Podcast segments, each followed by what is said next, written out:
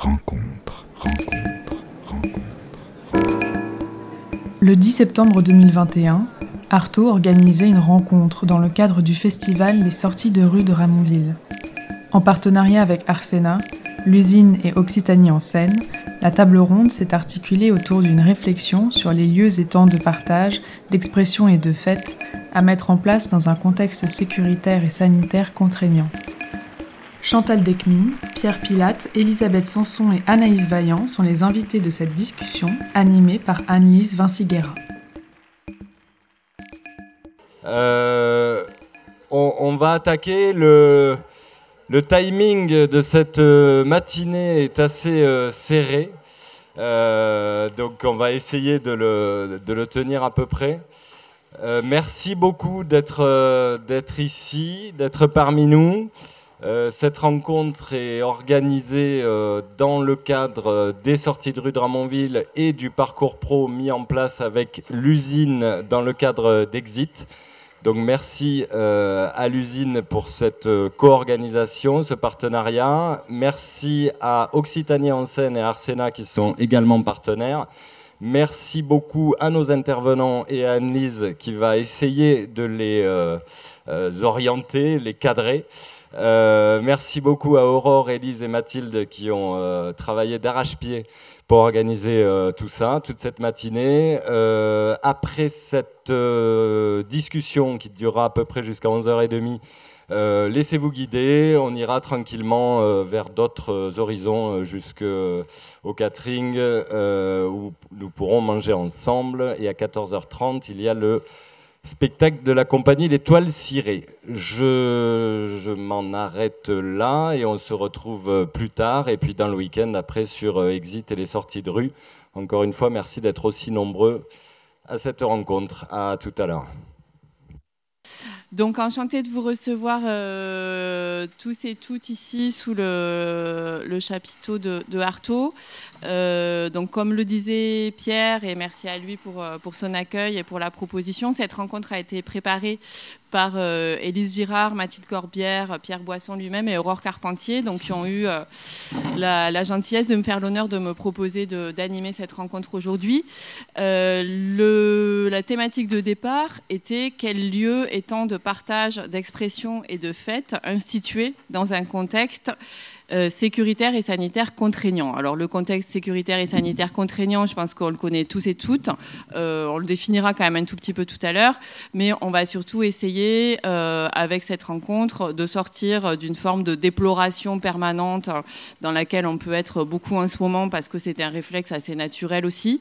Mais on va essayer au contraire d'élaborer un certain nombre d'idées, de solutions. Et pour cela, on vous mettra également à contribution. Donc, comment ça va se passer on, va avoir à peu près 45 minutes où nos intervenants, intervenantes vont, euh, à partir de mes questions, vous présenter euh, différents points de vue sur euh, le sujet donc, de la fête, de l'expression et du partage.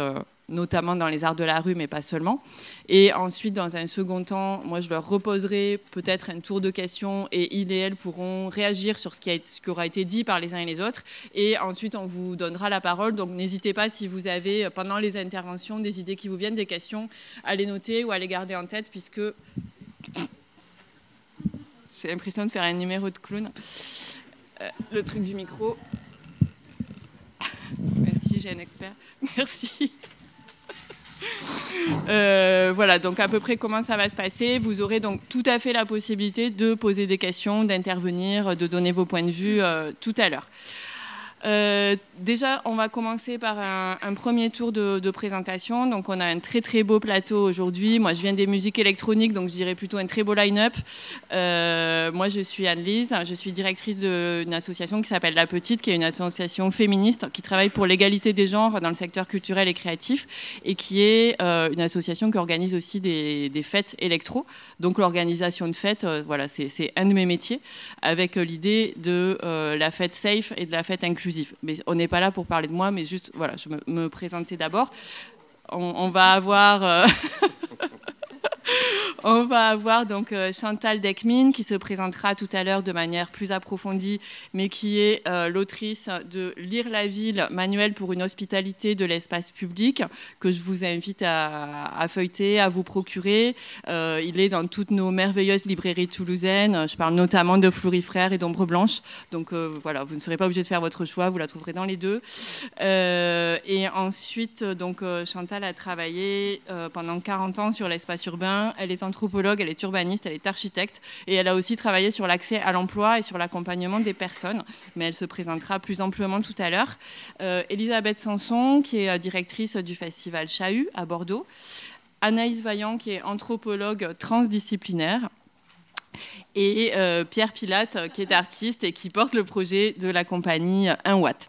Donc je commence peut-être, euh, avant qu'on redéfinisse la problématique, par euh, vous donner la parole, tout simplement pour quelques minutes, pour vous présenter, présenter votre parcours, peut-être au regard de cette, cette fameuse thématique. Est-ce que, Madame Deckmin, ça vous va de commencer? Chantal? Bonjour.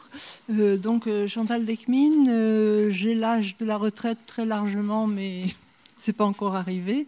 j'ai une vie professionnelle à cheval, à cheval sur des questions très collectives, publiques, qui sont les espaces de la ville, la ville, l'espace public, et aussi des questions extrêmement, peut-être encore, ça m'a pris plus de temps, je dirais que la ville, des questions très très individuelles qui sont celles du repérage des compétences des personnes dites non qualifiées. je crois qu'on dit non qualifiées parce qu'on ne sait pas comment les qualifier, parce que je n'ai jamais personnellement rencontré de personnes qui n'aient pas énormément de compétences en 40 ans d'écoute, de, de récits de vie, des centaines, etc. Donc je travaille à partir du récit de vie écrit, repérage des compétences et accompagner les personnes qui sont dites inemployables à euh, trouver un, travail. ça, ce sont mes deux euh, boulots.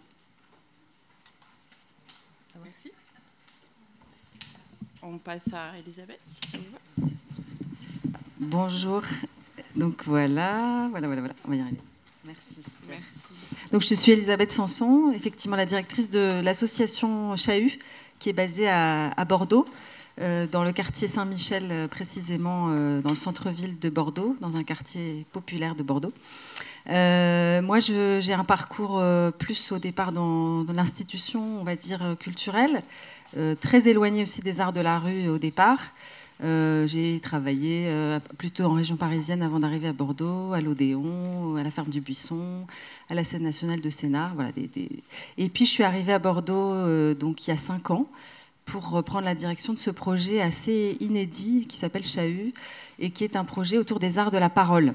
Donc, qui, et qui se trouve agir en grande partie dans l'espace public c'est en partie dans l'espace public et en partie euh, en salle. Euh, et, voilà. Et c'est la particularité de Chahut, c'est que c'est une association qui est implantée dans un centre social, euh, le centre Saint-Michel, depuis 30 ans, et qui œuvre, disons, au tricotage entre un projet social et un projet artistique. Et donc, depuis 30 ans, au-delà de, la programmation artistique, il y a un projet humain qui est très fort et qui est beaucoup euh, ancré dans l'espace de la fête, du partage et de l'expression de chacun. Euh.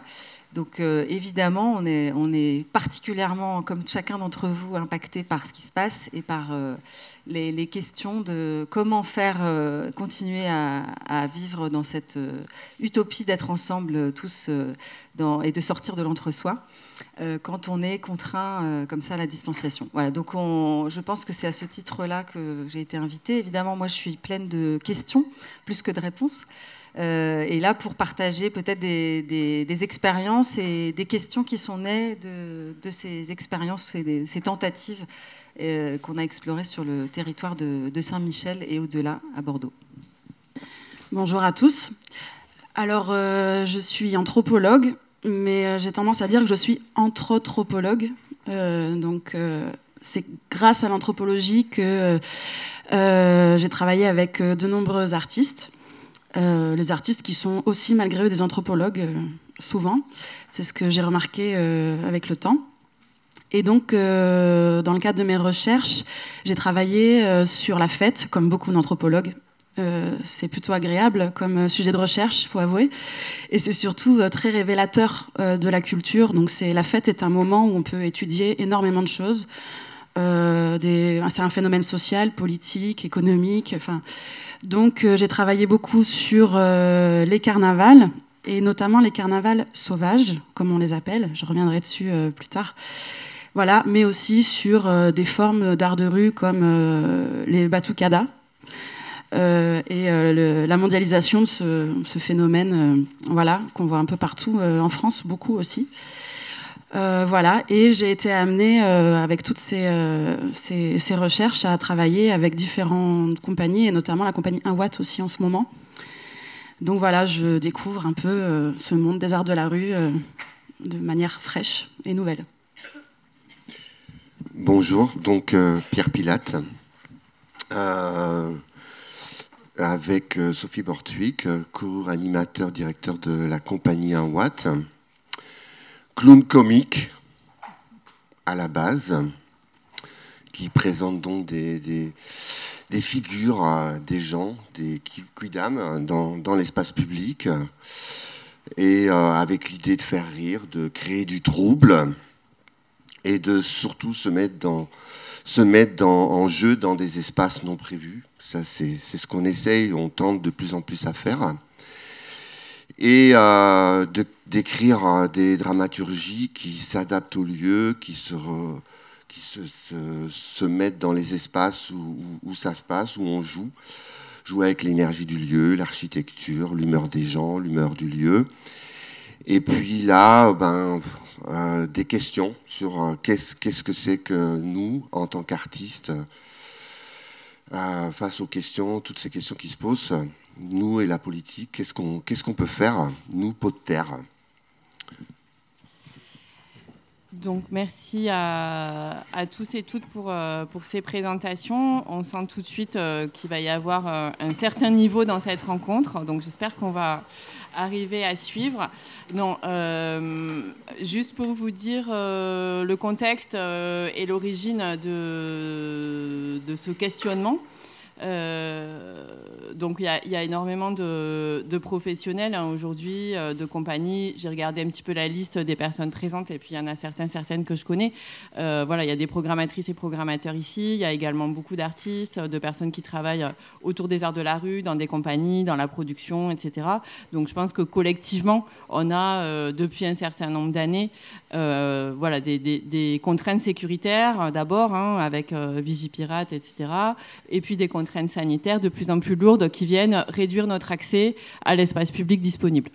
Alors euh, c'est vrai qu'avec Chantal euh, Decmin, on va davantage parler de la question de l'espace public urbain, mais y compris l'espace public euh, rural, lui aussi, hein, se contraint finalement, notamment avec les questions de, de barriérage, etc. J'écoutais donc un entretien euh, que, Chantal Deckmin faisait euh, avec une, urbaniste. Et euh, dans cet entretien, elle citait Goffman qui parle de rencontrer l'autre et du fait que la racine de la ville, la racine latine et la racine grecque, ont quand même donné trois mots importants qui sont l'urbanité, la civilité et la politesse. Ces trois mots ont pour racine commune la ville. Et on se retrouve aujourd'hui dans une situation euh, qui vient réduire ces possibilités, ces possibilités de rencontrer l'autre avec urbanité, de se parler avec civilité et avec politesse. Euh, juste pour redonner, euh, je dirais, les quatre grandes périodes hein, que vous connaissez, donc notamment, je peux citer les restrictions et interdictions qui ont commencé à avoir lieu en 2014, notamment avec euh, Vigipirate et qui se sont encore euh, accentuées en 2016 hein, suite aux attentats où on, a commencé à imposer les barrières et les compagnies privées de sécurité. Euh, mais j'avais déjà envie de citer le manifeste pour la création artistique dans l'espace public de 2014 de la Fédé des arts de la rue parce que je trouve que c'est une bonne introduction à, ce dont on va parler aujourd'hui.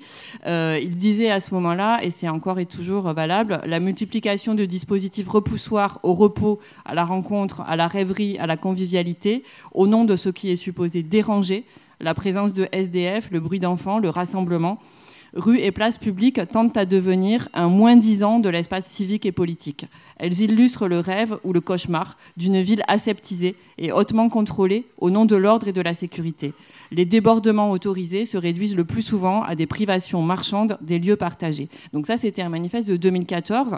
Ensuite, en 2016, on a donc ces barrières, ces compagnies privées de sécurité qui sont imposées au Festival des Arts de la Rue au nom de l'état d'urgence, et cette instauration, hein, qui, est, un peu nouvelle, d'espaces clos, avec des barriérages, avec des fouilles à l'entrée, qui vont à l'encontre en fait, des valeurs de partage, de réappropriation de l'espace public et de convivialité que porte le secteur depuis 30 ans et qui vont mettre en danger aussi, et c'est ce qui est beaucoup euh, euh, voilà, commenté aujourd'hui, bah, toute cette relation et ce naturel de la relation qu'on essaie de mettre en place avec les citoyens et citoyennes, tout ce que le secteur des arts de la rue notamment essaye de construire depuis 30 ans est remis en question par euh, ces, contraintes physiques, hein, tout simplement. Euh, et en 2021, donc euh, avec euh, le, Covid et la pandémie, on a donc cette demande qui est faite enfin cette demande, c'est pas une demande, hein, c'est une injonction, voilà, de, de l'État qui est faite à l'air libre dans les espaces du quotidien, dans les espaces dans lesquels on circule, dans la rue. Il nous est demandé de délimiter des ERP de plein air, donc des établissements recevant du public de plein air, donc de barriérer, de jouer dans des espaces clos, dans des espaces cachés, et de mettre en place des systèmes de vérification et euh, évidemment de contrôle. Donc cette, euh, nécessité de contrôler euh, le, pass est effectivement voilà, quelque chose qui vient nous contraindre encore plus et qui vient dénaturer cette fameuse relation qu'on essaie de tisser avec des pratiques qui se pensent effectivement au cœur des villes et des villages, comme le dit l'association d'Eknarep, et qui ne peuvent pas se réduire à des lieux de spectacle aménagés en plein air. Euh, donc la question qu'on va se poser aujourd'hui collectivement, c'est de se dire euh, quel chemin de traverse pouvons-nous encore trouver? Est-ce qu'il faut contourner? Est-ce qu'il faut détourner? Ou est-ce qu'il faut transgresser? Euh, On sait que la fête, c'est aussi la transgression et que voilà, les, contournements, les détournements sont possibles. Donc on va voir comment nos invités aujourd'hui se proposent, nous proposent et comment nous nous proposons ensemble de contourner, de détourner ou de transgresser. Euh, j'avais envie de vous parler aussi, et ensuite je donne la parole à, à, nos intervenants, de la notion que certainement certains connaissent de chemin de désir. Les chemins de désir, c'est un terme euh, qu'utilisent beaucoup d'urbanistes. Ce sont les sentiers illégaux. D'ailleurs, j'en ai pris un en venant, et c'est pour ça que j'ai de la boue sur mes chaussures. Euh, des sentiers illégaux, imprévus, nés du désir de l'usager et non d'un tracé imposé. C'est-à-dire quand vous voyez voilà, une, belle allée bien faite euh, qui se croise vraiment avec des beaux angles droits, bah, très souvent on voit des petits pas qui ont tracé un petit chemin dans la terre. Et ça, ça s'appelle un chemin de désir. Donc la question qu'on va se poser aujourd'hui, c'est de se dire comment est-ce que, à l'heure où tant de contraintes nous sont imposées, euh, comment nous, acteurs, actrices des arts de la rue, euh, du monde culturel, artistes, habitants, comment pouvons-nous tracer encore ensemble, dans euh, ce temps de contraintes, nos propres chemins de désir? Et je vais donc donner la parole pour démarrer autour de cette question-là à Chantal Deckmin, qui, euh, dans un des textes que j'ai lus et que vous retrouverez dans, son ouvrage euh, Lire la ville, nous dit notamment euh, La ville est un outil depuis 6000 ans pour vivre ensemble. Aujourd'hui, notre espace vital est en train de disparaître. Donc, Chantal Deckmin, vous parlez de disparition, de désagrégation de la ville, de menaces sur notre vie psychique et sociale. Donc, en quoi, de votre point de vue, l'espace public est-il devenu inhospitalier Et comment, en tant qu'urbaniste, architecte, anthropologue, travaillez-vous cette question? Ben, je vais essayer de répondre. Vous avez évoqué l'utopie, hein, l'idée d'aseptiser l'espace, par exemple la ville. Euh, toute utopie euh, portant sur la ville et l'espace est, une dystopie. On l'a largement euh, éprouvé à, plusieurs reprises. Et une dystopie, c'est simplement que on peut continuer à vivre physiquement, matériellement, etc. Mais le, le, désir de vivre est parti, la, vie n'a plus d'intérêt. Voilà, c'est ça une, dystopie. Donc on peut, je crois, se poser la question de l'utopie dans, la ville. Et effectivement, nos conditions de vie, euh, elles sont d'abord spatiales. On parle des choses qui ont lieu, et je crois que tout est spatial, et nous vivons dans l'espace. Et au départ et à l'arrivée, je dirais que tout, même le plus virtuel, la plus théorique des équations, euh, des formules chimiques, se traduit dans le corps. On est complètement dans la matérialité, dans le corps, euh, dans l'espace. Que ce soit, euh, que ça se traduise par du plaisir ou par euh, des blessures, de la maladie et la mort. Il me semble que le, fait de le d'habiter le monde est, est- est pas du tout évident pour les humains et que euh, habiter son énigme a demandé beaucoup euh, de, construction et que l'art, euh, le théâtre, la parole, les images, c'est ce qui nous permet d'hab- d'habiter le monde et son énigme. Et la ville aussi. C'est une organisation, la ville, qui, euh, l'a dit, existe comme l'écriture depuis 6000 ans. Et on en a autant besoin que de l'écriture. C'est aussi indispensable à la, à la vie des humains que l'écriture. L'écriture pouvant prendre toutes sortes de, formes. Et la ville n'étant pas euh, liée à une question de taille, un hameau c'est déjà une ville, même une ferme. Le mot ville, ça vient de villa, la, ferme romaine, quoi, la Bastide en Provence. C'est pas une question de taille, c'est pas non plus une question d'époque ou de nostalgie, c'est une question de structuration de l'espace et du rapport entre l'espace privé et, l'espace public. La ville, en fait, à la fois, elle nous permet d'habiter sans glisser dans l'angoisse, je dirais, d'être contenu. C'est un contenant de la vie individuelle et sociale. Et elle nous apprend. Euh, vous parliez de Goffman. euh, la, première des trois définitions de Goffman pour l'espace public, c'est on y rend compte de l'autre. Ça veut dire qu'on y rend compte de l'imprévu aussi, du non, non attendu, de l'inattendu, etc. Et ça, ça forme à la fois notre tolérance, notre curiosité. euh, et, beaucoup de choses comme ça. Ensuite, la ville est entièrement. C'est une construction extraordinaire. C'est comme les termitières, c'est une espèce d'ensemencement. La ville commence à se poser quelque part parce qu'il y a une tombe, parce qu'il y a un, rivage, un carrefour, un sommet d'où on peut guetter, etc. Et puis, comme une termitière, elle prend ou elle prend pas. C'est une question de masse critique. Elle va se développer et elle va se fonder. Et c'est ça l'essentiel de la ville, c'est la fondation de la ville. Et on sait qu'une part importante de cette fondation, je veux dire, cette fondation n'existe que s'il y a du symbolique et de l'imaginaire qui s'y met. On a toujours des récits de fondation des, villes, pour des vraies villes. Euh, donc en fait, euh, pour moi, il y a une grande homogénéité entre tout ce, qui est votre art. En plus, j'ai entendu les arts de la rue, ça veut dire les arts de la ville quand même. Euh, même si la rue n'existe plus, la rue c'est terminé, mais quand même, les arts de la rue, le théâtre, c'est la même chose, c'est une homogénéité complète avec la ville. Quand on a commencé à mettre le théâtre à l'intérieur, on a re- représenté la ville en perspective et en miniature sur, sur la scène. Enfin, on est dans une homogénéité, un échange constant entre la ville et, le théâtre. Et qu'est-ce que je voulais vous dire encore? Oui, que la ville, c'est l'habitat euh, naturel des humains et que euh,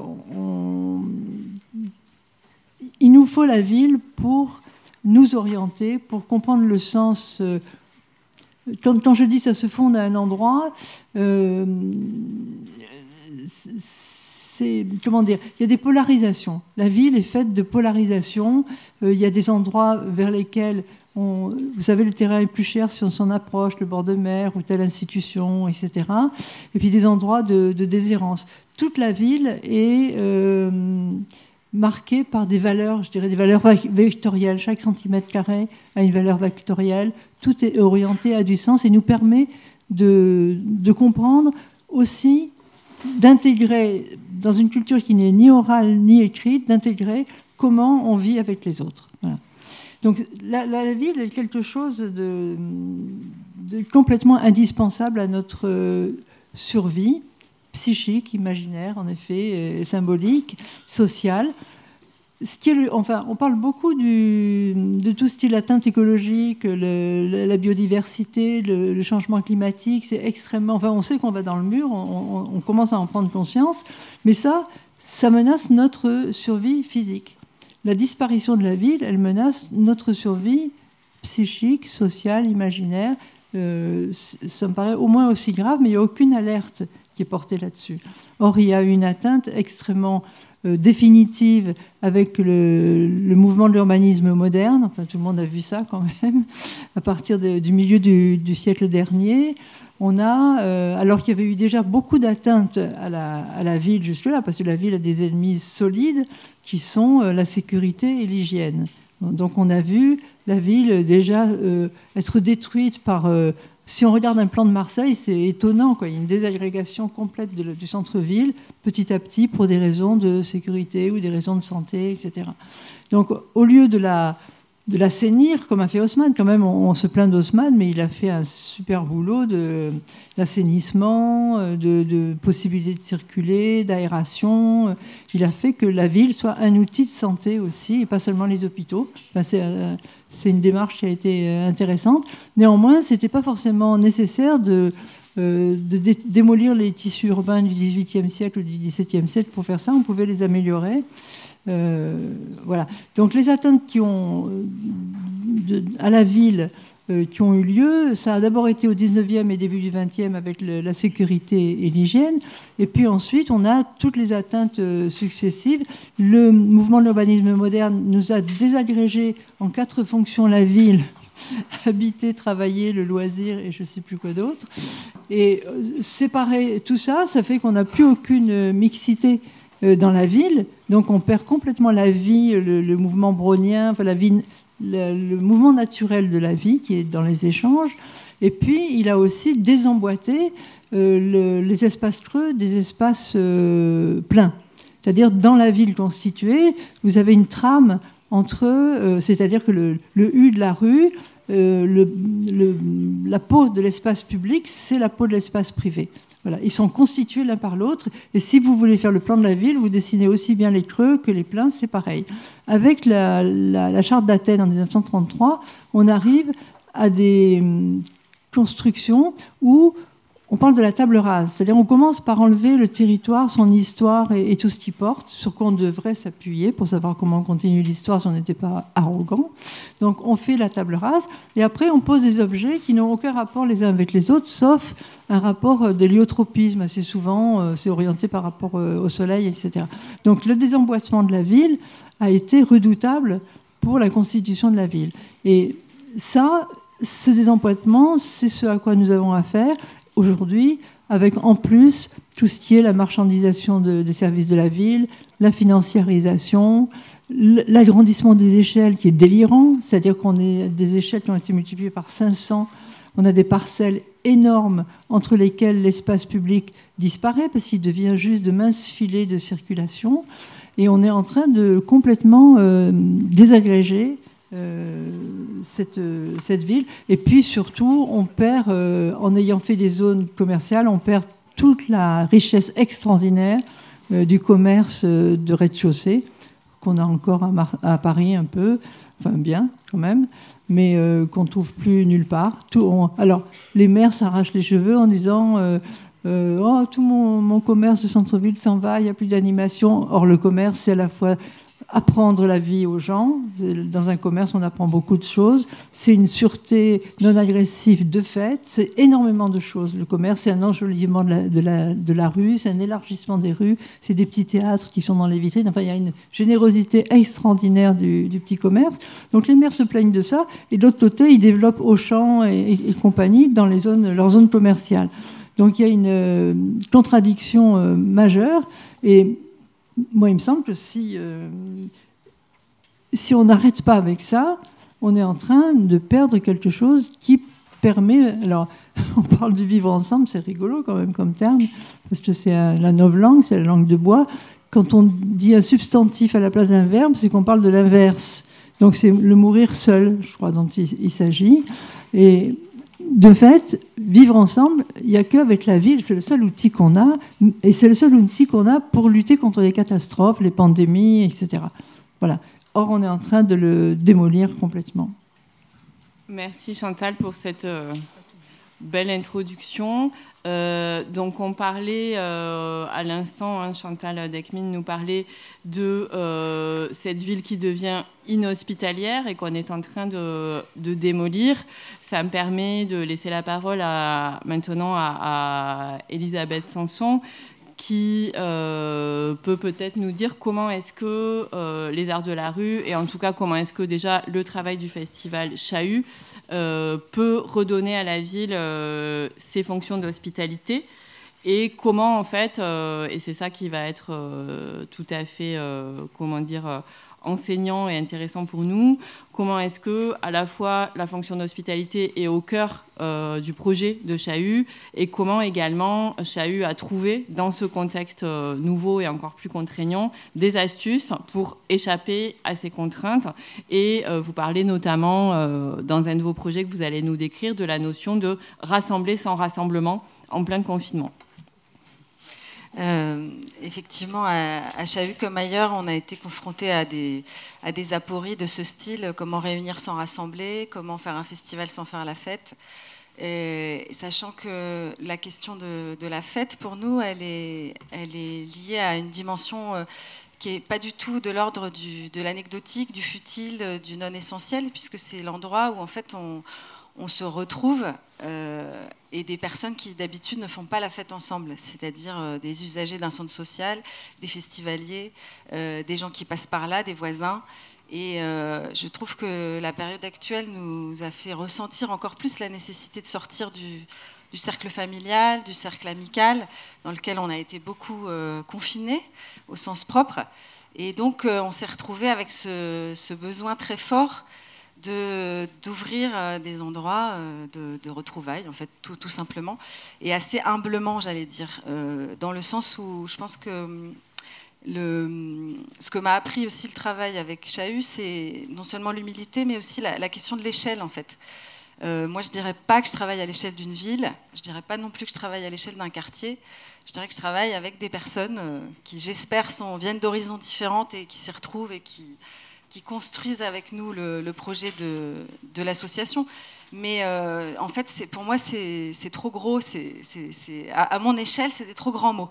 Et là où je trouve du sens, c'est euh, dans euh, des échelles qui sont finalement à ma portée d'une association avec trois salariés, 100 bénévoles, et, des animateurs d'un centre social qui sont partie prenante du projet autant qu'ils le peuvent, sachant qu'ils sont eux-mêmes soumis à des contraintes euh, qui sont très fortes aussi.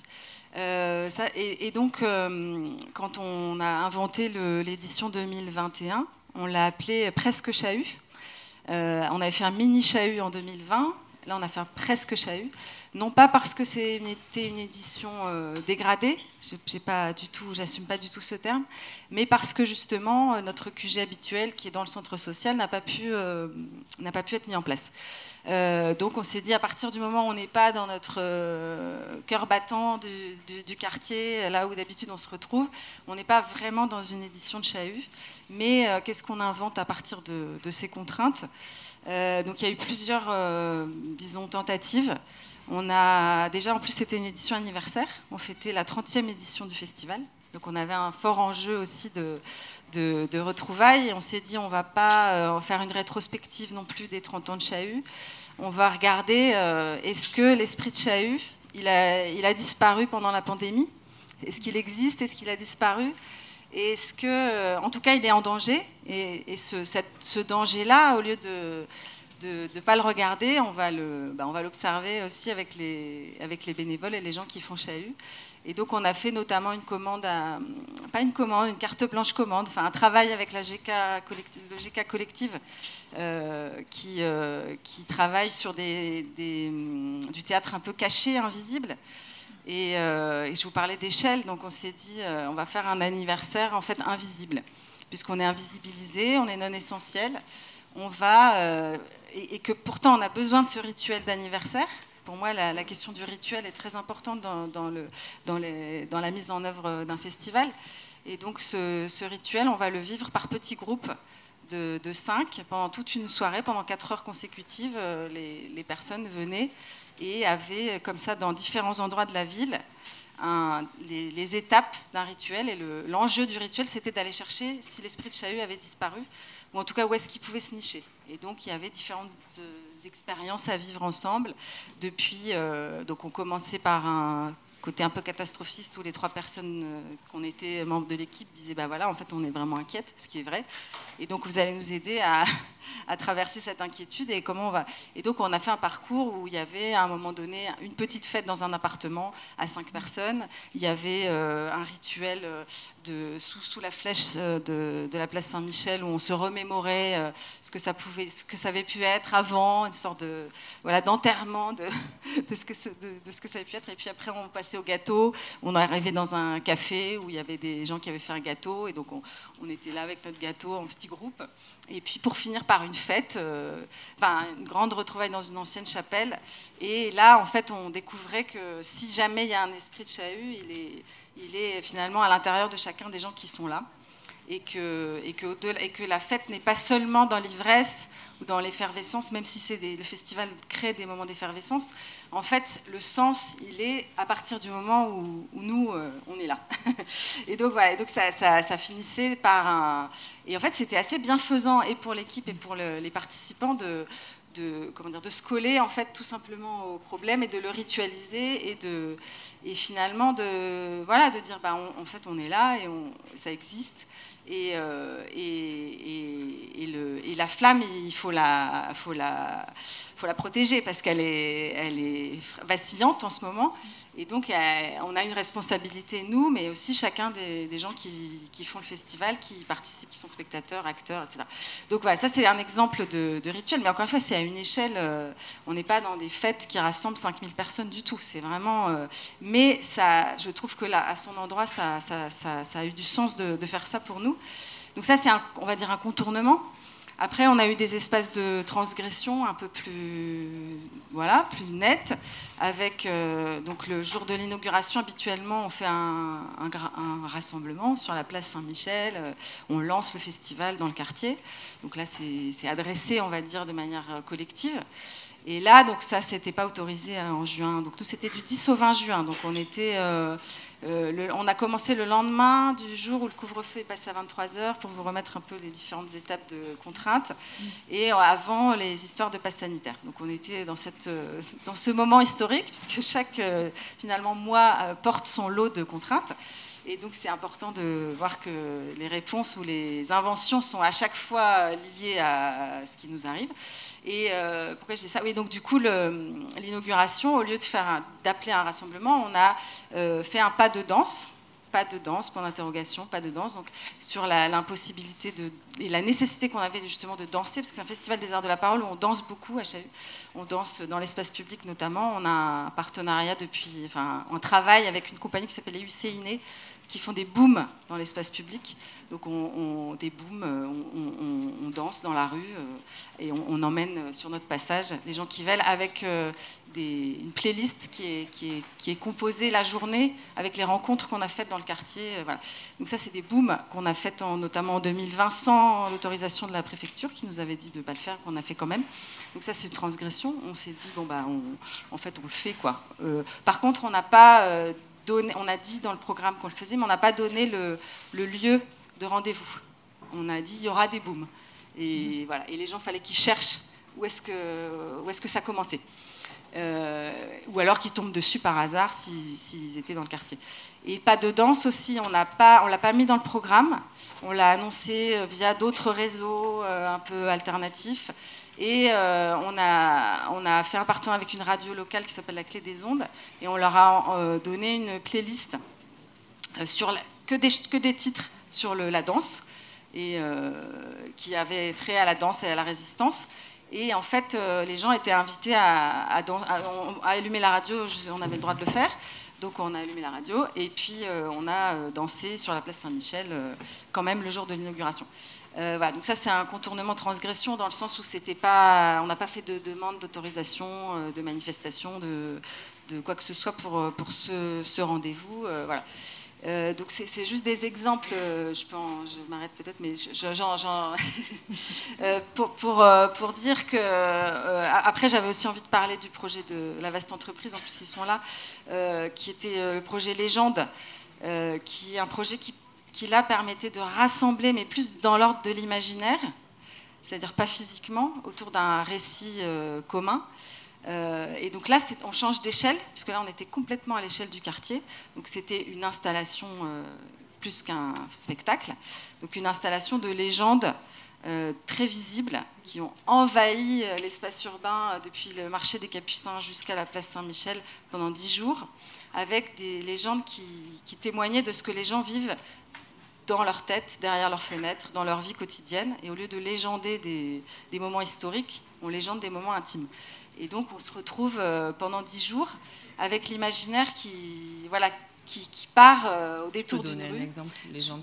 Je peux donner un exemple de légende. Euh, ici, le telle date, disons 12 janvier 92, M achète, cherche du travail et des poireaux par exemple. Euh, c'est pas exactement ça, mais là j'ai l'auteur devant moi, donc je suis un peu intimidée. Enfin, euh, ou alors euh, M met un casque et écoute le requiem de Mozart, et tout d'un coup le quartier lui, il voit le quartier différemment. Mais c'est très mal dit, hein, excuse-moi. Bon, bref, c'est des légendes qui sont écrites. Hein, il y a un travail d'auteur, mais qui en tout cas, qui, et qui sont en partie collectées sur le territoire. donc des vrais, donc il y a des, il y a des un lien avec les parcours de migration des habitants euh, de Saint-Michel. Donc euh, M pose ses valises pour la première fois à tant de kilomètres de Rabat, par exemple. Voilà, donc euh, où vient s'installer sur ce banc en arrivant de telle ville. Donc ça, c'est des, repères aussi pour les, habitants, puisque c'est un quartier où il y a eu différentes couches de migration depuis des années. Donc c'était aussi rendre hommage à, ce quartier par les légendes. Et donc ce que je voulais dire, c'est que ça rassemble dans le sens où tout le quartier, à un moment donné, se trouve pris dans, dans une installation qui fait parler, qui fait discuter, et avec des permanences tous les jours de l'équipe, donc là sans demande d'autorisation non plus. Ouais, je m'arrête. Voilà, donc du coup, en fait, ce que je voulais dire, c'est que le festival, on a cherché aussi comment tisser des, temps de rencontre et d'échange euh, en contournant les autorisations. Mais je m'arrête.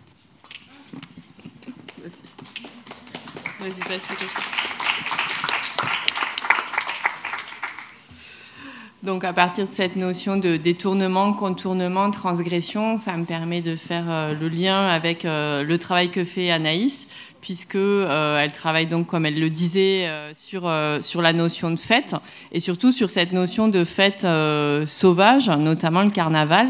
Et cette fête sauvage est une, est une transgression en elle-même. Et euh, si, euh, si vous êtes d'accord, euh, pardon Anaïs, vous allez nous donner quelques éléments peut-être sur la fonction de la fête sauvage aujourd'hui sur le plan anthropologique, puisqu'on parlait de cette obligation presque de transgression dans laquelle on s'est peut-être tous et toutes retrouvés à des moments, mais il y a aussi une fonction finalement sociale, politique, euh, à cette transgression qui ne date pas d'aujourd'hui. Donc euh, peut-être que euh, Anaïs, vous pouvez nous donner quelques éléments sur cette fameuse fête sauvage. En quoi consiste-t-elle et en quoi est-elle un phénomène politique? Alors déjà, avant de parler de fête sauvage, je voulais, je me suis, dit qu'on on pouvait parler ouais, de transgression. Qu'est-ce que ça voulait dire? Puisque, enfin, en, écoutant Elisabeth, on se rend compte quand même qu'on se retrouve vite à transgresser, malgré nous. On se retrouve euh, vite dans la clandestinité, dans la dissidence, euh, en continuant à faire des choses qu'on a toujours faites. Donc c'est assez, rapide, on se retrouve à transgresser assez rapidement, mais la notion de, transgression, euh, j'ai cherché un peu la définition, mais bon, vous la connaissez euh, tous, hein, mais on est dans un, dépassement des limites, euh, on est euh, dans le fait de, ne pas se conformer à quelque chose de naturel, on est à mettre en péril la communauté, aussi la collectivité. alors dans un monde où on est en permanence dans l'état d'urgence, dans des, des, dispositifs extraordinaires, qu'est-ce qu'est-ce que devient la transgression finalement, par rapport à quoi on transgresse et en géologie, la transgression, c'est la montée du niveau des eaux. c'est quand l'eau arrive sur les continents donc on se demande encore euh, de quel côté euh, on transgresse finalement. Euh, et c'est une manière de, de dire que de parler de légitimité. Voilà.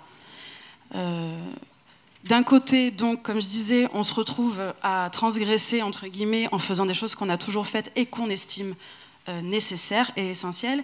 Et d'un autre côté, euh, face à nous, euh, il y a aussi une autre forme de transgression qui est inacceptable et, et, qui, et qui, est dangereuse et qui met pour le coup vraiment en péril l'humanité. donc, comment, par rapport à ça, on va construire notre légitimité à faire des choses illégales, parce que c'est le sens, comme tu dis, qui, compte. Et c'est ce besoin de sens que j'entends dans, tout ce que tu racontes, donc le besoin de mythes, donc de légendes et de mythes, et le besoin de rites. Et c'est là où la fête, elle intervient. C'est-à-dire, la fête, c'est un, un moment rituel, c'est un moment euh, euh, qui marque le temps, déjà. Donc c'est important aussi de, se remettre dans les cycles, dans euh, le temps qui passe, cette nécessité qu'on a de marquer individuellement le temps, c'est-à-dire les âges, Là, je parle du point de vue de l'anthropologie, de quelque chose de très général, euh, du berceau à la tombe, comme disait un folkloriste euh, célèbre. Euh, on marque nos étapes de vie. là, on est dans un monde où on est allé jusqu'à priver les gens de rites funéraires pour leur propre mort. Donc, on est quand même dans quelque chose d'assez extrême. on va enlever donc le contact, on va empêcher les communautés d'exister en fait. Donc, euh, on a besoin de ce sens, de, et ça nous rend légitime de dire que c'est ce qui fait euh, qu'on est humain. Euh, la fête, comme la musique, comme la danse, ce sont des spécificités de l'espèce humaine. On en a besoin. Le sens, c'est un peu la guerre en ce moment. Il y a un terme qui n'est pas de moi, mais qui est le terme de censure, mais avec un S, S-E-N-S-U-R-E. Et c'est le fait qu'il y a une censure à l'ancienne qu'on connaît, hein, qui est l'empêchement de l'information, et il y a la censure, euh, on va dire, contemporaine, qui est la profusion d'informations, et qui nous empêche de penser. Et donc on est forcément, euh, en tout cas là, euh, avec les artistes, mais aussi en fait tout le monde, comme tu dis, les associations, dans une obligation de recréer du sens, en fait, et un sens qui s'appuie sur effectivement euh, du réel. Donc euh, la vie euh, autour de nous, notre environnement, la ville ou le quartier, ou des anecdotes de vie, enfin de l'expérience. Et la fête est justement un espace d'apprentissage, c'est un espace d'expérience. Donc c'est des, des, corps déjà, et c'est aussi une expérience de la transgression telle que nous on l'aime et pas celle qu'on a face à nous. Euh, c'est un apprentissage, la fête. Elle permet l'apprentissage du collectif, euh, se confronter à, des moments un peu intenses, un peu euh, denses. c'est des moments où on voit les choses autrement aussi, l'espace autrement. et donc, j'ai encore un peu de temps Ça va Deux minutes. Ouais, très bien. Il y a un deuxième tour peut-être euh, pour finir sur cette histoire de carnaval sauvage, par exemple, euh, le carnaval est une, une, fête très ancienne. Et aujourd'hui, ce qui est intéressant, c'est que le carnaval, comme fête calendaire, est mobilisé par des euh, collectifs qui sont urbains, comme une nécessité politique. Donc on va investir l'espace public, mais avec la légitimité euh, de la tradition, en fait, de la fête calendaire. Comment ça, ça va nous ancrer dans une légitimité à dire nous avons une nécessité à faire le carnaval, une nécessité à nous mélanger. Euh, cette question de d'essentiel, qu'est-ce qui est essentiel ou pas. Euh, et donc, les cultures populaires vont se voir réappropriées par des collectifs qui sont politisés et qui vont se revendiquer comme sauvages, et euh, pas seulement parce que c'est pas autorisé, puisque c'est légitime. On fait une fête, elle n'est pas autorisée, mais on a besoin de la faire et elle a toujours existé.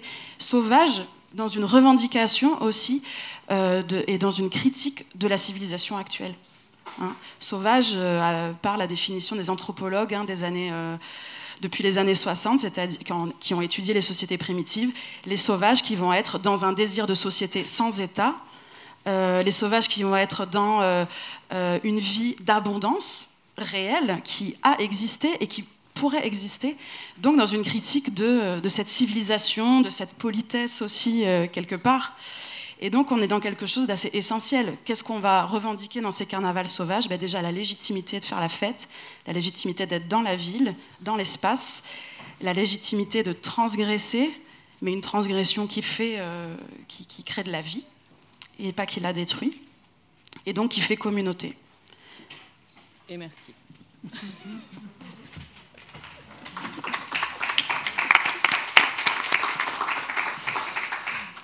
Merci euh, beaucoup Anaïs pour cet éclairage. J'avais envie de rebondir sur, euh, pour redonner la parole à, Pierre, autour de euh, quelque chose qu'on s'est dit au, téléphone quand on préparait cette rencontre. Vous parliez donc de, légitimité, comment on se sent légitime de prendre la rue, comment on part pas et on s'autorise et on se sent légitime à ne pas partir de cet espace de la rue. Et vous me disiez que le carnaval était une façon de pas forcément être vu, mais être dans l'expérience. Alors, est-ce que le carnaval était un spectacle? Pour certaines villes, il l'est devenu. On peut penser au carnaval de Nice, etc. Mais je, trouve assez fort cette phrase de pas forcément être vu, être dans l'expérience mais être dans l'expérience. Et ça m'a beaucoup fait penser à la discussion qu'on avait eue aussi avec, euh, avec vous, euh, Pierre, au téléphone, puisque euh, vous parliez de proposer une expérience aux personnes, de les déplacer, et y compris de les déplacer physiquement dans l'espace public, et de redonner le goût de ces usages à l'espace public. Et ensuite, vous travaillez tous les deux en ce moment sur un projet qui a pour thème les luttes. Euh, donc j'avais envie de vous poser la question, qu'est-ce que ça signifie pour vous euh, redonner le goût de ces usages à l'espace public? Quel est ce goût? Waouh. Alors, euh, tout, d'abord, oui, une pratique dans la rue que, que, que j'ai avec mes partenaires depuis longtemps et qui est toujours en recherche, y a toujours eu euh, cette idée, effectivement, de, avec ce qu'on fait, de ne jamais être sur une scène. Et euh, effectivement, euh, d'être au milieu des gens, n'importe où, de traverser de travers, de se mettre dans des endroits où on ne devrait pas se mettre. J'ai entendu tout à l'heure, tu parlais des, chaussures boueuses, de faire des créer de chemin. Et parce que redonner ce goût, euh, euh, se confronter à ces histoires de barrières, toutes ces contraintes qui nous arrivent. Alors moi, vraiment, je me pose la question, mais qu'est-ce que moi je peux faire en tant qu'artiste avec ce que je sais faire euh, Ma façon de bouger, ma façon de jouer, ma façon, mon rapport aux gens dans le spectacle, qui peut être de les ignorer complètement jusqu'à être tout proche, à les regarder dans les yeux. Et euh, on fait, dans ce qu'on fait, on fait beaucoup d'improvisation, on joue beaucoup avec l'immédiat, on essaie. Bon, c'est des formes de réponse, jouer avec l'immédiat, jouer avec ce qui se passe, être au milieu des gens, disparaître, revenir, réapparaître, être le protagoniste. Et dans le dernier spectacle, on est, en, parlant justement de tout ce qui est improvisation, on, s'est fait, fait, une liste de ce qu'on faisait. On a dit être improductif, improductif, pardon, construire, déconstruire, se méfier des résultats, chercher le trouble, échouer avec tranquillité. Et euh, je, prends ces mots de Novarina dans, dans un livre qui s'appelle Lumière du corps. Euh, et il dit disperser, signaler, démembrer, dilapider l'espace, lancer, démonter, découper, ouvrir, déplier, perdition, chaos, décomposition, se déconstruire, se rassembler pour éclater les lieux communs, travailler les paradoxes, fabriquer des brèches pour farcir le monde imaginaire, laisser le souvenir d'une chute, l'étonnement comique. Il y a du boulot. Et, euh, c'est un metteur en scène de théâtre, de salle, et, il raconte tout ça. Et nous, en tout cas, il y a cette idée d'être, en tout cas, au milieu des gens, au lieu qu'ils soient spectateurs, qu'ils soient environnés de notre proposition, entraînés dans, dans le cercle de notre action pour que finalement il, soit lui aussi en déséquilibre, que lui aussi vibre, qu'il vive une, expérience euh, individuelle et à la fois être à côté d'autres gens qui bougent, euh, qui comprennent rien, qui rigolent, euh, qui qu'est-ce qu'ils font, mais en même temps ça bouge, ça danse. mais on est là, au milieu de, l'endroit et effectivement, je, réfléchissais à ce que je, vais raconter. Je me, souvenais, quand, on faisait le, projet Les Hommes en Noir, c'était au début, ça faisait les grands yeux parce que tout d'un coup, on était euh, en dehors. Il y avait le festival avec les lieux consacrés au spectacle et nous, on, sortait de ces lieux, on, se mettait au milieu des rues, on grimpait dans les maisons et euh, tout d'un coup, c'était une façon de dire que l'endroit, cet endroit, il est à tout le monde et puis on peut, on peut s'y mettre. Voilà. Je voulais juste encore parler de ce prochain projet que, dont, tu, tu parles parce que tout d'un coup, euh, il y, a eu les Gilets jaunes. Et tout d'un coup, moi, ça m'a frappé parce que ça faisait longtemps que je voulais faire un spectacle sur un rond-point. Et puis, je me dis quand même, il faut le faire un jour. Hein et puis, ces gens-là, ils l'ont fait à notre place. Ils y sont allés. Et ce qui est important, c'est qu'au lieu de sortir de chez eux pour aller bosser, pour aller euh, ne rien faire au bistrot, ou, tout d'un coup, il y a un moment, c'est devenu insupportable. C'est pas seulement une histoire de, prix de l'essence, c'est qu'à un moment, cette vie-là, on la veut plus. Et donc, on sort de chez soi et on va ailleurs. Et on va sur un rond-point, on fait une cabane, on commence à discuter, on se met au bord du trottoir, on traverse le rond-point n'importe comment. Et moi, j'ai dit, tiens, ça, c'est le truc que je fais. Et donc, euh, je me suis dit, il faut que. il faut. Euh, y, a, euh, il y a un mec qui s'appelle Frédéric Lordon, il dit se refaire le corps. Parce que tout d'un coup, les gens, ils se mettent le corps ailleurs, ils se mettent le corps autrement. Et nous, on fait ça aussi. On se met le corps, on, fait, on joue aux autistes, on, on, tourne en rond, on se prend les bordures, les portes. Et on se dit, moi, je me suis dit, il y a quelque chose qui, me parle beaucoup et il y a une convergence. Et c'est un peu l'objet de, notre prochain projet, c'est de voir comment on circule ensemble, collectivement, comment on invente des, gestes de lutte, des manières de faire, euh, de parcourir la rue, de passer au-dessus des barrières et puis de dire qu'elles n'existent plus ou qu'elles n'existeront plus et, euh, d'essayer de trouver ces choses-là. Et je vais, presque rester, en rester là et, euh, pour vous parler de, ce du spectacle qu'on joue là, alors c'est léger, c'est léger, on est dans la rue, elle raconte sa vie, c'est très beau. Raconter dans la rue, raconter des histoires. Maintenant, euh, c'est quand même un, moment important. On est dans la rue, on a appris à, s'éviter avec les masques et tout, et de s'arrêter dans la rue et de raconter. Danser, moi je voulais danser, donc on danse, il y a de la musique, euh, c'est fort, ça danse. Euh, il y a un moment, c'est folklorique, il y a une danse folklorique, il y a un moment, il y a une parade. Voilà, et c'est léger. Mais c'est ça, on traverse. On traverse la ville. Et je voulais juste vous citer cette, phrase d'un livre qui s'appelle Révél obscur, Femme, magie et politique, qui dit Nous dansons, car après tout, c'est ce pourquoi nous nous battons.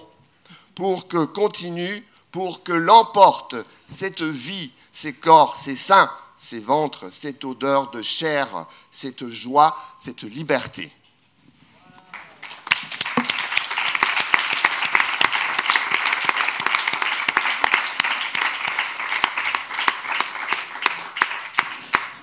Donc merci et, bravo à toutes et tous pour, euh, pour vos interventions. Il nous reste euh, donc, euh, voilà, ça a été un peu plus long que prévu, comme toujours. Euh, mais bon, ça, ça valait le coup, non? Il nous reste une 20-25 minutes, donc je vous propose de laisser la parole à la salle avec, donc, si vous avez, vous, des, des, questions, des remarques, des témoignages pour nos intervenants, intervenantes. Comme il ne nous reste pas beaucoup de temps, ce que je vous propose de faire, c'est de prendre 3-4 questions d'affilée. Pour essayer de voilà, les, transmettre au plateau pour essayer d'aller plus vite et pouvoir avoir plusieurs personnes qui ont la, parole dans ce temps de questions-réponses. Donc c'est euh, Aurore qui va faire passer le, micro. Est-ce que vous avez des questions? Donc vous pouvez euh, préciser à qui vous voulez la poser ou vous pouvez la poser aussi euh, collectivement et on verra en fonction des, réactions qui a envie d'y répondre. Donc est-ce qu'il y a des personnes déjà qui ont des questions, des témoignages Bravo. Merci. Donc je me présente Thérèse Toustouche et euh, de la production de spectacles art de rue et cirque et je suis aussi euh, à la Fédération des arts de la rue. Euh, donc je voulais, c'est juste, c'est pas une question, donc je remercie les intervenants pour ces éclairages et je voulais juste intervenir par rapport à justement quelque chose qui a été cité par, au début en présentation de, ce, de cette rencontre. on a parlé d'ERP, euh, dans ERP plein air dans la rue. Et euh, justement, une des façons que l'on a euh, dans l'espace public, justement, et on le défend par la fédération et par toutes les personnes qui travaillent dans l'espace public. Donc, il faut savoir que dans la rue, il n'y a pas d'ERP. et c'est ce qui permet, il n'y a pas d'ERP plein air pour les espaces publics. Pour l'espace public, c'est-à-dire ce n'est pas parce qu'on met de la rue balise autour d'un espace qu'il y a un ERP plein air. L'ERP plein air, c'est pour euh, les stades, euh, enfin, les terrains de sport, etc. Donc c'est une façon pour euh, les arts de la rue, justement, de jouer sans ERP. Et c'est une façon de se positionner vraiment dans l'espace public. Et c'est une notion de liberté.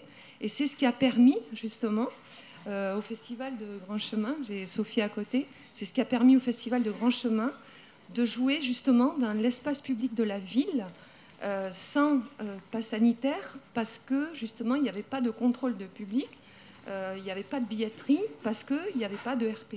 Et actuellement, le pass sanitaire est lié justement à l'ERP. Dès qu'on pénètre dans un espace public qui est donc, comment dire, paramétré avec l'ERP, chapiteau, salle, cinéma, etc. Donc je voulais juste souligner que c'était une façon pour nous dans l'espace public, justement de réserver cet espace-là, parce qu'aujourd'hui, euh, c'est euh, bon, voilà, c'est quelque chose que l'on défend, et ça me paraissait important de le, de le noter. Voilà, c'est juste que je Merci. Donc un, contournement possible. Est-ce qu'il y a d'autres, euh, je ne sais pas si c'est du contournement ou de la transgression, moi je mettrais ça dans dans l'idée d'une forme de contournement. Est-ce qu'il y a d'autres questions ou remarques que vous voudriez faire à nos intervenantes et intervenants? Allô? Oui. Moi, j'ai une question pour euh, Chantal Dekmin. Euh, donc, euh, dans votre intervention, j'ai noté la rue, c'est terminé. Et alors, à un moment, vous avez dit ça. Vous avez dit, vous avez, j'ai noté plein de choses qui me résonnent très fortement pour moi, mais je voulais vous demander de juste de développer un petit peu. Vous avez dit à un moment, alors je ne sais pas exactement dans votre, vous avez parlé du fait que la rue est terminée. Ah, est terminée, oui, oui. Alors, juste, ben, on, est dans, oui, on est dans un, un urbanisme de, de, règlement, pas euh, dans la ville dont on a parlé là, du désir, de la vie, etc. On est euh, dans, dans, un urbanisme euh, où ce qui décide, c'est le règlement, les zones, les chiffres, euh, voilà. Et entre autres, L égale euh, H, c'est-à-dire que la hauteur de, la façade égale la largeur de la rue. Donc vous n'avez plus de rue. Vous avez, comme ce qu'on a, des voies rapides, des, grands espaces, des mails, etc. mais on n'a plus la possibilité de faire une ville constituée comme on l'a eu jusqu'au milieu du XXe siècle. Donc ça, c'est terminé. Et il y a une désagrégation à, l'extérieur par, zone. Et puis, c'est comme le lait caillé. Si on caille un côté de la casserole, ça caille partout. Donc le centre devient aussi une zone ça devient une zone, une zone désactivée par l'historisation du centre et le, fait que c'est du tourisme. Et on n'est plus dans, dans, de la ville, en fait, dans l'usage. Et juste, je voudrais dire par rapport à, à, tout ce qui a été dit de, très beau là, à savoir que, en fait, la ville, l'essentiel de la ville, c'est sa poésie. Et euh, tout, ce qu'on va y faire vivre, tout ce qui part effectivement du, désir et de la petite échelle, ce qui a été très bien dit. Je crois que si on veut reprendre de la ville, il faut réduire les échelles spatiales et allonger les échelles de temps pour avoir le temps que les choses, la vie se déploie. Voilà, c'est quelque chose de, très important. Et, je pense que les artistes se posent la question euh, de la place qu'ils peuvent avoir et du détournement, du contournement de la transgression, je pense qu'ils devraient tout simplement être à une place où ils sont décideurs de la ville. Je crois que c'est la seule façon par laquelle nous pouvons retrouver de la ville, c'est qu'on ne la donne pas aux urbanistes et aux techniciens, mais que le savoir des personnes qui savent faire de la ville avec ce qui a été dit, des gestes et des usages, etc., participe, mais de façon décisionnelle, à la construction de la ville. avec des récits, entre autres. Bonjour, moi je voudrais juste rajouter quelque chose à ce qui se dit. Alors moi je, guide des voyageurs en Méditerranée, donc je travaille essentiellement en Espagne et en Italie. Et j'observe quelque chose dans l'espace urbain, vous m'entendez tous? Oui. Dans l'espace urbain, ce que vous dites, c'est... Euh, bah, non, enfin moi je l'observe partout.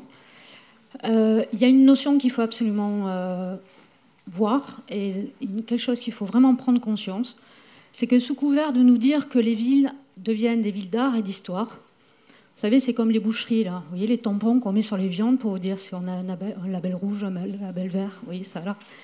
Ça, ça arrive, c'est terrible dans les villes. On devient des villes d'art et d'histoire. On euh, classe nos patrimoines euh, dans des listes UNESCO.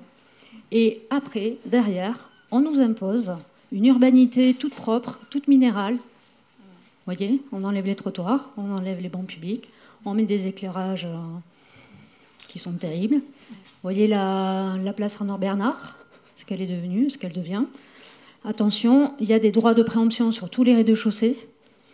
Donc ça veut dire que c'est cœur de ville, comme l'a été Saint-Michel à, à, Bordeaux, comme ce que devient Marseille.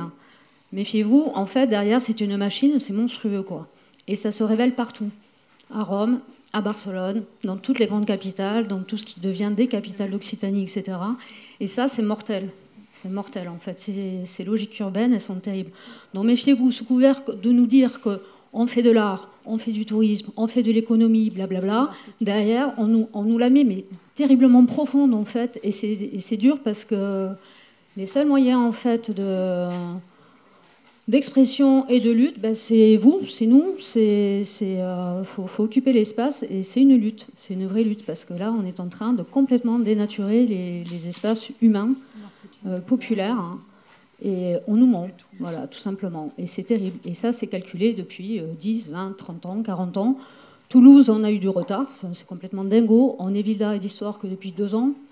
Euh, pourquoi? Parce qu'on a une mafia immobilière qui ne dit pas son nom, avec monnaie de croix le Père, le Fils, le Saint-Esprit, euh, la dynastie, le Père Baudis, euh, le Fils Baudis, euh, là maintenant c'est Moudinque, pompier, pompeux, on y va, on nous la met. Et en fait, derrière, c'est très très difficile de lutter contre ça. Là. La bonne foi, qu'est-ce qu'on fait? On fait un carnaval dans la rue, on fait des, des, fêtes de lutte, mais, ils détruisent. Et ça, c'est dur, c'est très très dur. Donc je sais pas, à part occuper les espaces, je sais pas quoi faire. Mais en tout cas Prenez bien conscience de ça. Quand on vous dit ville d'art et d'histoire, quand derrière on vous fait des beaux programmes bien jolis, bien lisses, euh, bien, bien dessinés, euh, là derrière il se cache quelque chose de, pas bon. Quoi. Chantal, voulez réagir peut-être? Oui, euh, peut-être juste dire que c'est une des, un des modes de destruction de la ville, c'est le marketing urbain, avec une concurrence entre les, les villes du monde et une mise à niveau. On a des modes dans lesquels on a des sols clairs pendant dix ans, après on a autre chose, etc. Donc on a à la, il faut dire que c'est destiné au tourisme, donc puisque c'est une activité qui est, dévoratrice et des autres activités et d'elle-même d'ailleurs, parce que quand toutes les villes se ressembleront en Europe et, leurs zones piétonnières, on n'aura plus besoin de, de, quitter chez soi. Euh, et en même temps, c'est une démarche complètement exclusive. D'abord, c'est une ville, on arrive à faire des villes sans rez-de-chaussée, ce qui est quand même quelque chose de formidable. Et c'est une démarche exclusive des pauvres, des SDF, de tous ceux qui ne sont pas conformes à l'image rutilante qu'on veut donner de la ville. Donc effectivement, c'est une démarche de destruction des, des villes et de nos vies. Anaïs également, euh, Vaillant, souhaitait réagir à ce qui a été dit. Oui, c'est aussi pour euh, revenir sur ce que tu disais, Chantal, sur ces, ces contresens, ces mots qui sont utilisés, et cette langue de bois, euh, euh, guerre propre, développement durable, capitalisme vert, etc. Et, aujourd'hui, on en est à entendre que pour protéger la communauté, ben, il faut qu'on soit tout seul chez soi. La 5G pour tous. Euh, donc c'est que des contresens en permanence qui nous empêchent de penser. Je reviens sur le sens. Et, euh, et pour la culture, en fait, c'est pareil. Il n'y a pas que la ville. C'est-à-dire que les anthropologues aussi sont euh, incités à patrimonialiser les cultures. Mais quelles cultures? Les cultures populaires, les cultures traditionnelles, parce qu'elles sont en train de mourir. L'ethnologie elle-même est peut-être un symptôme de cette destruction des, cultures. Donc on, on classe effectivement. Et le patrimoine, c'est du tri euh, c'est au centre du patrimoine, c'est le tri. Qu'est-ce qui fait patrimoine? Qu'est-ce qu'on doit, sauvegarder? Qu'est-ce qu'on doit classer? Qu'est-ce qu'on doit mettre dans des musées? Qu'est-ce, qu'est-ce qui est labellisé? Donc même la culture elle-même et les cultures populaires, elles aussi, sont dans une lutte euh, pour, exister en dehors de ça et finalement en dehors des institutions aussi. Euh, parce que l'institution et le capitalisme récupèrent tout, même les formes de contestation et de lutte. Donc euh, on est vraiment pris dans, dans, cette grosse machine où on essaye à chaque fois de faire un pas de côté et on se fait rattraper. Euh, même en étant alternatif, même en, se retrouvant à participer à la gentrification des quartiers avec des friches culturelles. Enfin, donc on est vraiment pris dans ce, truc. Donc, euh, et je voulais juste rajouter que ce qui est important, enfin, en mon sens, ce sont les lieux comment on fabrique des lieux euh, plus que des villes finalement, parce que dans la ville, euh, il peut y avoir des non-lieux, euh, une ville peut être un non-lieu. Le lieu, c'est Patrick Chamoiseau qui dit bah, Sans lieu, je ne suis qu'un ectoplasme, un zombie. comment ben, la créolisation, enfin tout ce mouvement-là poétique revendique le lieu, pas l'identité, pas euh, qui on est, mais le lieu. Parce que sans lieu, et dans les luttes on le voit, euh, comme les ZAD, comme euh, même aussi des, lieux culturels, comment on s'implante quelque part, comment on sait, on a un QG, un cœur, quelque chose qui nous permet de travailler, de vivre. donc c'est le lieu, et ça il faut en créer plein. Et l'espace public devient finalement le lieu du pouvoir, le lieu du, du, marché. Donc voilà, il y a aussi les, espaces privés finalement qu'il va falloir euh, ben, chercher, créer aussi et les ouvrir après. Et peut-être que certains espaces privés seront plus ouverts que les espaces publics, on n'en sait rien. Euh, donc les lieux. Et voilà, pour finir, je voulais dire aussi que je l'ai entendu, euh, c'est un philosophe qui disait ça, mais finalement, on s'est rendu compte ces derniers temps qu'on était tous confinés sur Terre. Il y en a qui essayent de partir, hein, quand même, on a vu, ceux qui ont de l'argent, beaucoup, beaucoup. Mais en fait, on est quand même tous confinés là, quoi. Donc, euh, il y a Gilvik, un poète que j'aime beaucoup, qui dit euh, Il n'y a pas d'ailleurs où guérir d'ici. Donc voilà.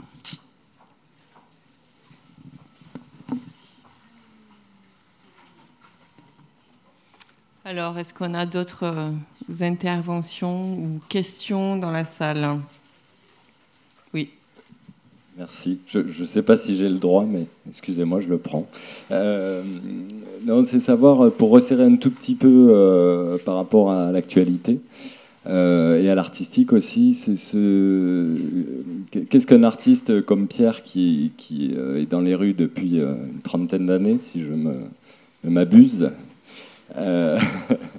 toujours aussi admirablement d'ailleurs euh, a pu observer euh, comme changement euh, en quelques mots ou, qu'est-ce que c'était qu'être artiste de rue il y a, il y a 30 ans et aujourd'hui, vraiment dans sa pratique physique, j'allais dire, de la rue. Et selon vous tous, donc il y a deux questions. quelle sera la norme ou quelle sera, je sais que vous n'êtes pas voyant ni devin, mais euh, notre avenir à, nos pratiques euh, par essence qui doivent se dérouler euh, librement dans l'espace public, ou en tout cas comment, dans quelles conditions, comment pourra-t-on un jour retrouver une, utilisation, désolé du, mot, plus libre, moins contrainte, plus, créative aussi, ou créatrice, enfin en, tout cas permettant peut-être plus de créativité. De l'espace public. Voilà, c'est un peu large. Et, voilà, c'est tout. Alors, oui, par rapport à, la, à, cette, cette disponibilité de, de, la rue, moi je dis la rue, euh, à faire du spectacle depuis, euh, oui, de nombreuses années. Il y, a, des paradoxes. Effectivement, euh, au fur et à mesure du temps, des gens, on, était moins nombreux et, aussi, il y avait, on, on allait. C'est vrai qu'il y avait cette idée, cette grande liberté de déplacement qu'on avait à découvrir aussi. au début, dans les années 80, peut-être je me trompe, hein, mais euh, les années 80, il y avait le, théâtre de rue, il, revendiquait ah oui, on, va dans la rue, on, fait des spectacles dans la rue, on, revendique cet espace de public, de citoyen, on, fait du spectacle là, et, il y avait cette idée-là. Puis après, ça débordait. effectivement, après, c'est vrai qu'il y a euh, quelque chose comme euh, un peu à la fois une privatisation de, l'espace public. Euh, des terrasses, des choses qui se, que le public, que l'institution publique, des mairies, loue l'espace public pour le privé. Et euh, bah, tout d'un coup, tout, devient... on, a joué il y a 2-3 ans en Angleterre, il y avait un tiers de la rue qui appartenait au centre commercial, un tiers de, de la rue qui appartenait à la région et un tiers qui appartenait à la, à la mairie. Et donc, donc c'est empêché. Il y a le bruit. Alors c'est euh, oui, le bruit. Quand je faisais des visites guidées avec des data, plus ça avançait, plus c'était. Il fallait sélectionner les endroits pour pouvoir parler, s'exprimer. Donc il y a un envahissement sonore, un envahissement de l'espace, de la voiture, du privé. oui, effectivement, tout ça. Après, maintenant, il y a ces contraintes dont on parle. Donc effectivement, il y a, il y a tout ça. Et en même temps, euh, je dirais qu'aussi, euh, il faut noter, moi je crois qu'il faut noter qu'il faut penser collaborer, enfin se mettre, euh, voilà, j'ai lu, il y a, il des, gens qui font des projets, qui sont des organisateurs, des gens qui ont des idées. bon, j'entendais la collègue là, c'est plein, c'est quand même fabuleux tout ce que j'entends, donc il faut, faut, s'appuyer là-dessus faut discuter, il faut se mettre. Et ça, avant, je veux dire, ça, ça, peut évoluer favorablement, je trouve. Euh, des exemples concrets, là, cet été, ben voilà, on était à Paris, dans le 20e arrondissement, on joue euh, Nouvelle de Noun, puis c'est itinérant, puis, puis moi je dis, ben, à la fois, on devait jouer sur une place, il n'y avait plus de place, c'était que des terrasses, parce qu'il fallait sauver le commerce. Et à la fois, je dis, ouais, les barrières, tout ça, on dit, ne tracasse pas, te tracasse pas, on va s'arranger on s'arrange. Les producteurs, ils s'arrangent, ils sont arrangés. Voilà, on a joué à un autre moment à, euh, Paris avec de rue de Cirque, puis le directeur, il me dit, deuxième jour, on n'a pas l'autorisation prérectorale et on avait déjà joué deux fois. Donc on s'arrange. Enfin, je veux c'est même pas s'arranger, c'est qu'on dit on fait. Et puis on invente des. Donc ça pour moi, c'est ça peut être, c'est une évolution, on va dire, euh, il y a de l'imaginaire qui se crée, il y a de l'inventivité, et il faut se mettre, il faut se causer, se causer et, inventer ensemble. Euh, moi, j'avais trois petites choses à dire par rapport à ce que j'ai entendu. La, première, pour rebondir sur ce que disait la personne de la Fédération des Arts de la Rue sur les ERP de plein air. Juste donner un exemple, euh, en octobre, on accueille euh, en partenariat avec le FAB, Festival des Arts de Bordeaux, Bassinga, donc pour une ligne ouverte dans un quartier qui s'appelle la Benauge. Et en fait, on a obtenu justement de ne pas faire de RP de plein air. Donc on va accueillir probablement jusqu'à 5000 personnes pour le coup, sans passe, ni barriérage. Ni... Donc voilà, c'est pour aller dans ce sens-là que c'est possible aussi de, trouver ces, endroits euh, qui ne sont même pas de la transgression, qui sont juste que c'est autorisé. Voilà. Euh, ça, c'était une information importante. Et la deuxième chose, c'est concernant justement cet espace de transgression. Euh, pour moi, c'est intéressant de voir parce que beaucoup de, des organisateurs de, la rue sont des institutions. Donc elles sont prises entre euh, demande d'autorisation, la question de, l'occupation, ce qu'on appelle l'occupation du domaine public, est soumise à de nombreuses autorisations et réglementations qui font qu'on doit quand même euh, déposer des dossiers, demander des autorisations, etc. Donc nous, juste pour dire comment on fait un peu, c'est que ce que j'observe, c'est qu'il y a une distinction entre le risque réel ou supposé et la question de la responsabilité. Donc la question de la responsabilité, elle engage, euh, nous on est une association, le président, etc. Donc on discute de qu'est-ce qu'on risque en termes de responsabilité euh, pénale, juridique, etc. Et on discute du bon sens. Est-ce qu'il y a un risque, en l'occurrence en ce moment sanitaire, à ce que euh, les gens dansent sur la place Saint-Michel? Voilà. Et donc, c'est des discussions, c'est des aménagements. Et dans certains cas, on décide le bon sens et on dit il n'y a pas pour nous de risque sanitaire à cet endroit-là. Donc, on prend un risque mesuré en termes de responsabilité. Voilà. Mais des, hum, voilà, on est sur des fils de, de, discussion, de négociations. Voilà, C'était juste, et je tenais à, faire cette distinction parce que on, a tendance à, comme on est tellement soumis à des réglementations, à faire euh, la confusion entre le risque euh, finalement pénal et juridique parce que on est en responsabilité en tant qu'organisateur et le risque de ce dont on est en train de parler à savoir la situation sanitaire. Et que du coup, nous, on essaye un petit peu de, voilà, de naviguer entre ces deux risques. Et la, thématique de notre prochaine fabrique, parce qu'on travaille sur des thématiques pendant deux ans, on a travaillé sur l'utopie, sur l'invisible, on travaille sur la question du risque, justement pendant deux ans, d'un point de vue humain, etc. ça. Et la dernière chose que je voulais dire par rapport à ta question euh, euh, sur euh, l'avenir, évidemment, je ne suis pas devin, et loin de là. moi, j'aime pas trop le terme d'occupation de l'espace public. Déjà, j'emploie très peu le mot espace public et très peu, encore moins le mot occupation. Euh, même si ça nous arrive évidemment concrètement d'être euh, installé à certains moments dans, une rue, une place, euh, de, traverser l'espace public et de le voilà d'y apposer des choses encore une fois qui sont très éphémères, qui sont très voilà Saint-Michel il se passe beaucoup de choses, on est toutes petites graines, franchement et puis on travaille dans un autre quartier qui s'appelle la Benauge qui est un quartier. Euh, euh, et quand, on travaille dans un endroit, ça veut dire, pour revenir sur l'acteur d'occupation, qu'on est en relation avec des, gens, des personnes, des habitants qui sont sur ce territoire-là, en fait, qui habitent là, qui travaillent là. Qui...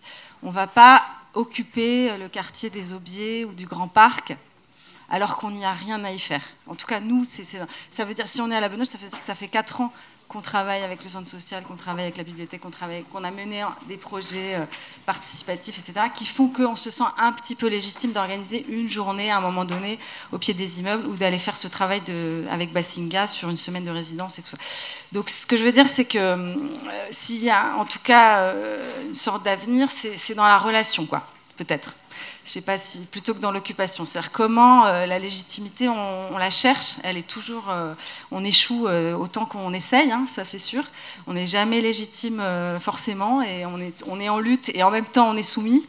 On est un peu les deux parce qu'on essaye de faire des choses, donc forcément on est, on est en, partie soumis aux règles qu'on nous impose et en même temps on est en résistance. Alors la résistance, elle peut s'affirmer, je ne ferai pas ça, si ceci, si cela, de manière et très bien. Et certains ont cette place-là et affirme.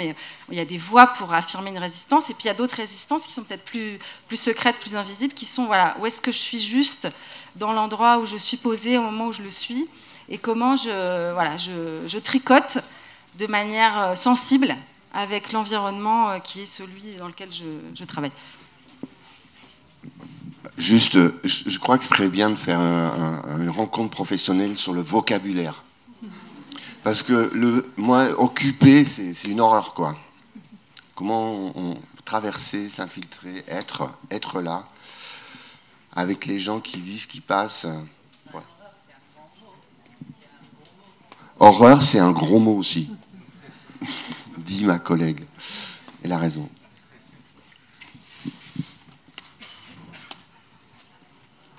D'ailleurs, en parlant des mots euh, de, des arts de la rue, moi, je, trouve intéressant, en y réfléchissant, en préparant cette rencontre, qu'on soit passé de la diffusion à l'infusion et qu'aujourd'hui, certains parlent d'irruption.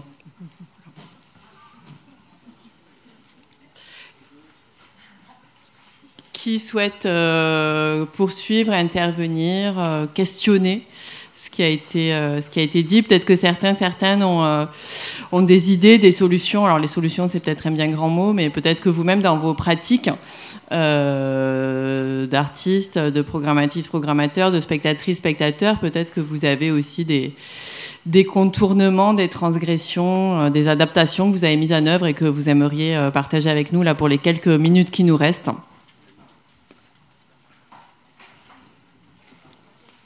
Non, personne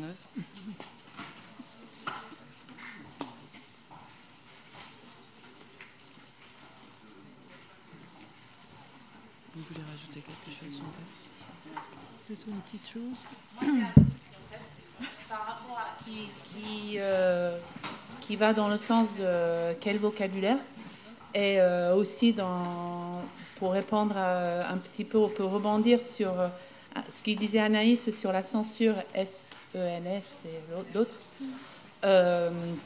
nous, on a commencé à travailler sur, avec le texte de Peter avec le morceau de Parler Village. Qui est, on, dit un morceau de ce texte dans notre spectacle, qui peut être euh, entendu comme une série d'injonctions ou de conseils très, très fortes en tout cas, qui peut être adressé, qu'on peut vraiment prendre pour soi. Et puis, pardon, je parle un peu, mais en fait, l'idée de créer d'autres injonctions. Euh, pour moi, m'a beaucoup aidé à traverser ces, derniers deux ans, de se dire que je n'ai pas qu'à entendre les injonctions euh, venues d'ailleurs, je, peux créer les miens. Et puis, ils peuvent être moteurs pour moi. Et euh, de travailler sur, pour cette, ce nouveau, nouveau projet qu'on mijote, on travaille aussi sur l'idée de, de, créer des règles, en fait, de ne pas toujours être à dire non à d'autres, à des règles qui nous qu'on nous annonce, mais de créer ses propres règles. Mm-hmm. Donc de créer des propres règles de, de jeu, de vie, de, des, démarches qui sont ensuite à, évidemment à être transgressées par euh, nous-mêmes qui l'avons créé, mais c'est un, une façon pour moi de, de, me, de m'ancrer dans, euh, dans une démarche qui, soit, euh, qui me nourrit et peut ne pas être toujours en réaction à quelque chose qui, qui, me détruit en fait. Voilà, donc euh, de, je, je, suis beaucoup là-dedans. Et puis je suis, je sais, j'ai fait une recherche, il y a des, des, collectifs, notamment en Angleterre, qui travaillent sur la création de règles euh, aussi, des règles en dehors de toute, toute institution et puis qui les publient gratuitement, qui on peut télécharger, des règles pour agir dans l'espace public, des règles pour plein de choses. Et c'est assez intéressant, en fait, de se dire, en fait, on peut se vider la tête de tout ce qui nous, nous, nous, nous atteint et se remplir la tête d'autres choses. Peut-être juste une, chose, justement, peut-être par rapport à ça. Je pense qu'il est très très important de défendre l'espace public parce que c'est l'espace qui est à tout le monde L'espace privé, c'est l'espace qui est à quelqu'un, l'espace public, c'est l'espace qui est à tout le monde. L'espace public, c'est là où règne la loi de la République et les, droits de l'homme, alors que l'espace privé, c'est la, coutume, quelquefois familiale, la tradition, etc., qui est très intéressant aussi et respectable, hein, mais ce n'est pas la même chose.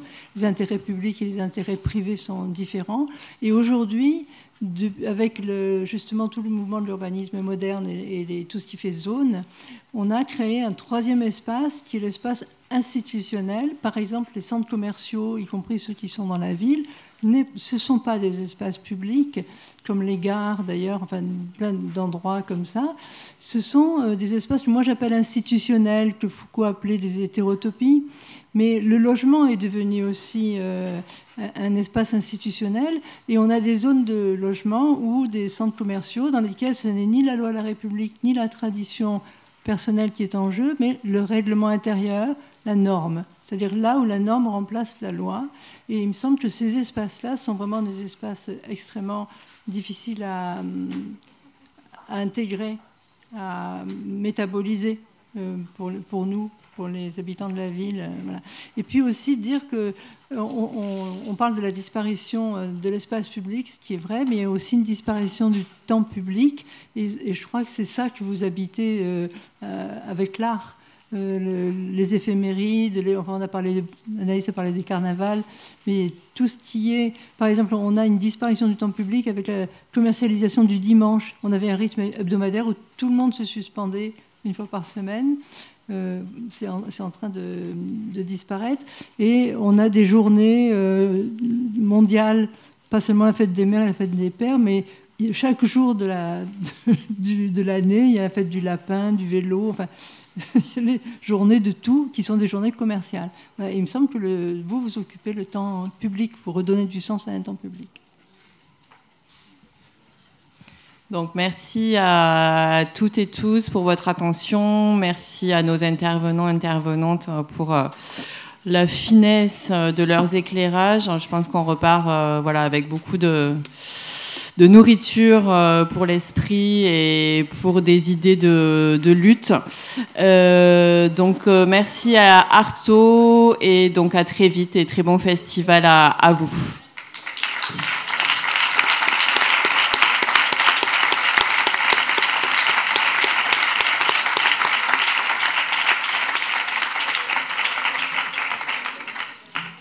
Merci à tout le monde. Euh, en ce qui concerne Arto, on a sorti un petit, euh, un petit communiqué qu'on on vous a volontairement pas distribué pour ne pas orienter la discussion. Et enfin, voilà, en vous écoutant, on, sait aussi qu'on a du travail de, pédagogie au niveau des élus, euh, des préfectures, etc. Et que c'est aussi à cet endroit-là. la suite du programme, ça sera vers ici, vers le, guichet d'accueil. Vous pouvez vous, vous y rendre et, vous laisser guider. Merci encore de votre présence.